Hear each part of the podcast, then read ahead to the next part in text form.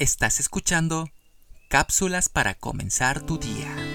Hay un tesoro al final de la senda en que yo viajo que le da un motivo a vivir. Es común escuchar en cualquier parte cómo la gente suele contar historias de que en algunos sitios se encuentran tesoros escondidos. La razón de mi existencia.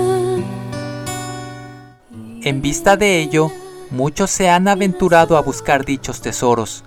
En algunos casos se sabe que sí encontraron algo, en otros la búsqueda ha sido infructuosa.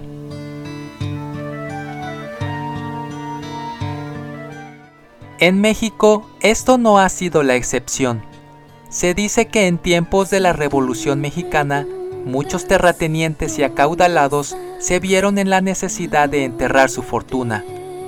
Algunos han encontrado recipientes llenos de monedas de plata y centenarios al hacer excavaciones para la construcción de sus viviendas.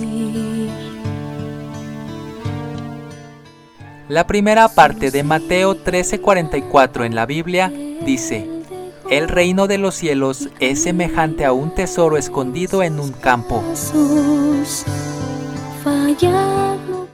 Este texto nos hace ver la semejanza de desear la posesión de un tesoro escondido con el reino de los cielos.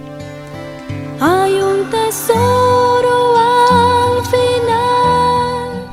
querer aumentar nuestras posesiones terrenales, somos capaces de todo. Olvidamos nuestros deberes con los hijos, los padres, la esposa, el esposo y la vida espiritual. Muchos viven sumidos en la búsqueda de mayor riqueza. Y Cristo es mi tesoro,